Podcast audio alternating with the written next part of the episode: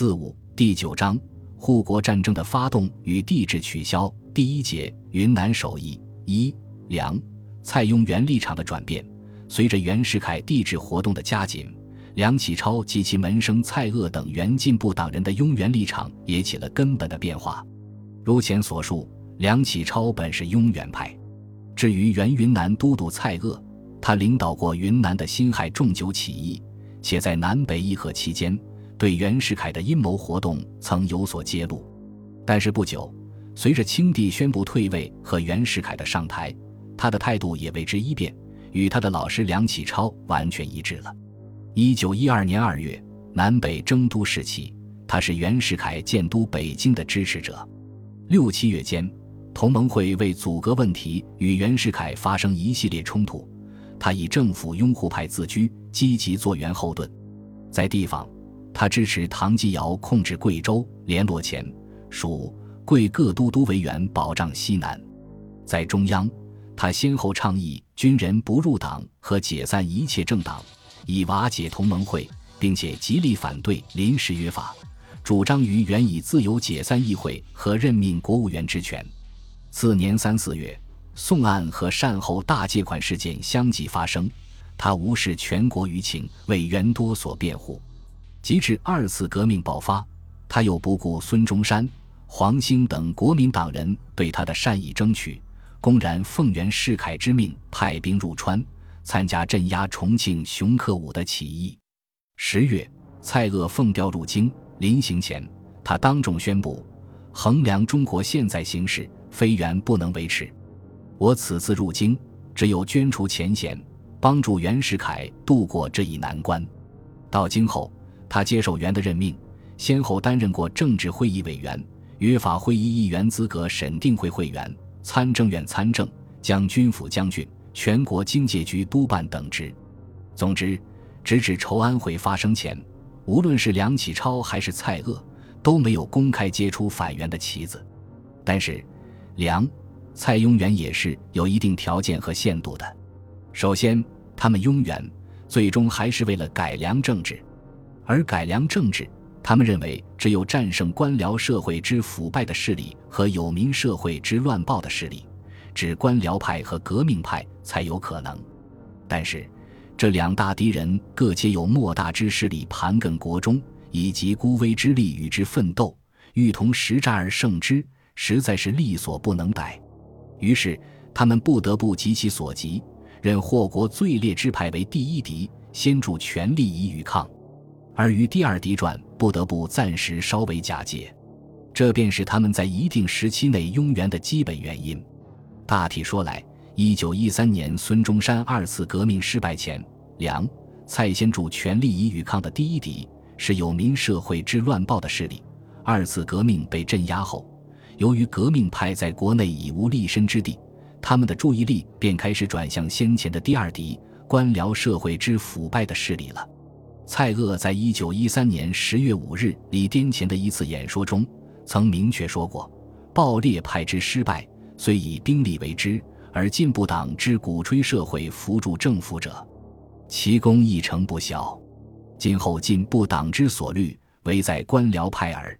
诸君尚其注意。”这表明梁、蔡与官僚派头子袁世凯的矛盾和冲突有其不可避免的根源。其次，梁、蔡并未因拥袁而放弃自己的政治理想。诚然，他们对民国成立后的政治多所不满，但却从未对共和国体提出异议。不仅蔡锷如此，即如民国成立前曾倡议过虚君共和的梁启超。也当众宣布过拥护共和国体为其理论上必然之结果。一九一四年十一月，他甚至在参政院与蔡锷等人一起联名向袁世凯提出建议案，要求对小乱国体的轻视复辟派，照刑律内乱罪从重惩治，以期消弭祸患于无形。他们始终坚信立宪制度是近百年来一切政治之源动，而国治组织之根本者。为世界各国早晚必须采用之制度，因此，他们虽然同意袁世凯停止国会议员职务，但并不认为可以从此不要国会。一九一四年一月八日，蔡锷在政治会议茶话会上就特别强调，处置国会一事，只能按当时各都督原电所云，给资回籍，令后召集，不能越其范围。言外之意就是不能因此取消国会。梁启超一九一五年七月二十日发表的《复古思潮评议》一文也明确指出，民国初元之政，诚由不足以验人望也。然启必其政之本体，绝对不适用于中国。无义行之，非其道，非其人耳。既察某制度，为今后所万不可不采行。前此行之而有弊，只能求其弊之所在而更张补救之耳。若并制度其物而根本摧弃之，天下宁有此正由？例如民选议会制度，既为今世各国所共有，且为共和国体所犹不可缺。前此议会未善，改正其选举法可也。直接间接以求政党之改良可也，厘定其权限可也。若乃并议会其物而去之，安见其可？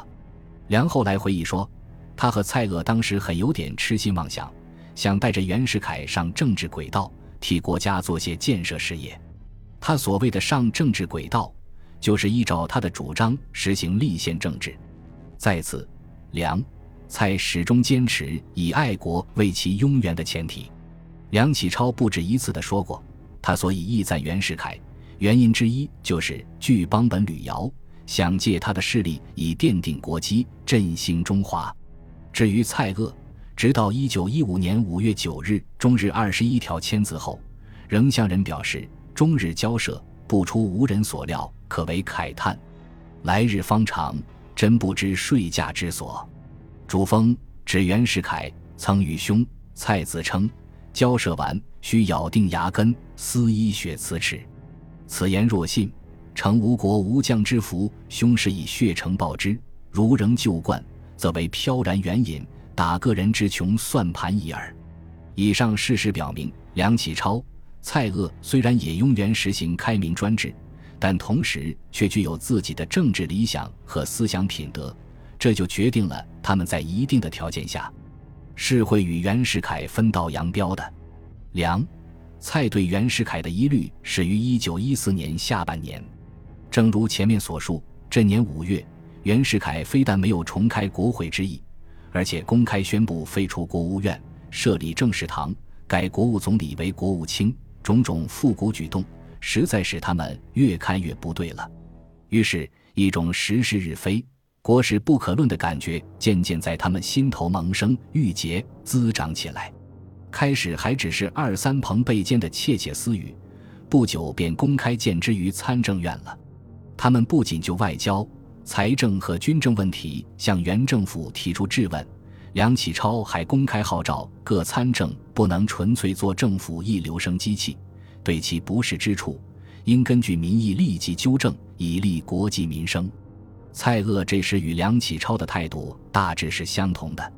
一九一五年一月十六日，袁世凯特任蔡锷为经界局督办，命令发布前，蔡曾以对于此事素少研究为辞，向袁立辞。命令发布之日，他正在天津。次日，他急忙赶回北京，再次据呈表示不愿身与其事。然而，一次又一次的辞呈均为袁世凯所拒绝。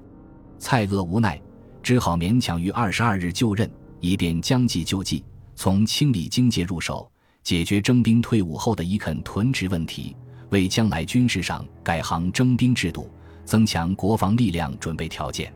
所以他在短短两个月的时间里，使所有筹办事宜均粗具规模。接着又于局中设立编译所，督率各员搜集中外专辑，悉心探讨。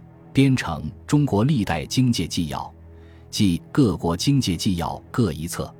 蔡锷就任后，为贯彻己意，态度固然积极，但对袁的种种不满也屡有流露。当有人问他，各省设立经界行局，何时时有眉目？他无可奈何地说：“如此办去，恐民国十年亦无何等效果。”又说：“当初李仲先、李经羲等再三不肯担任。”我就知道此事不容易办，现在非但不容易办，而且办了也不讨好。任公先生半壁之局毫无结果，将来恐怕我师生同一命运。至六月初，他又一次向袁巨成请求解职，不过这时梁、蔡都没有想激起反抗，甚至到一九一五年一月，袁克定宴请梁启超透露变更国体后，梁还认为改号事并非如此积极，尚有余日回旋，仍按原定计划二月半南下，在沪小作沟流，便归越为老亲接受。他们对袁的所作所为仅仅是失望而非绝望。在相当长的时间里，仍只思所以匡救之、阻止之，而不思所以才治之、惩治之。他们幻想袁世凯能在某天早上接受他们的忠告，悬崖勒马。用蔡锷的话说，就是竭忠尽智，希冀改革。这年六月底，梁启超匆匆离粤，随江苏将军冯国璋入京，还是抱着这样的目的。他回忆道。那年阴历端午前后，我又出来到南京玩耍，正值冯华府做江苏将军。他和我说，听见要办帝制了，我们应该力争。他便拉我同车入京见袁世凯，着实尽些忠告。如前述，当梁氏听到袁世凯信誓旦旦的鬼称，他绝无帝制自为之意，甚至说他已被数传之事于英伦，若国民终不见舍，行将一笔土作问上。梁便相信了他的鬼话，以为他真没有野心，而回天津继续过其书斋生活了。然而不久，袁世凯就自揭假面。八月十四日，由他一手操纵的筹安会在共和国的废墟上破土而出。梁启超、蔡锷数月来力图匡救和阻止的帝制，终于不以其意志为转移而发生了，这使他们受到一次莫大的嘲弄。多年来。针对革命派人士对袁世凯称帝野心的揭露，他们一直为袁向国人保证：今日大事，子孙万世之业，绝无人敢作此幻想。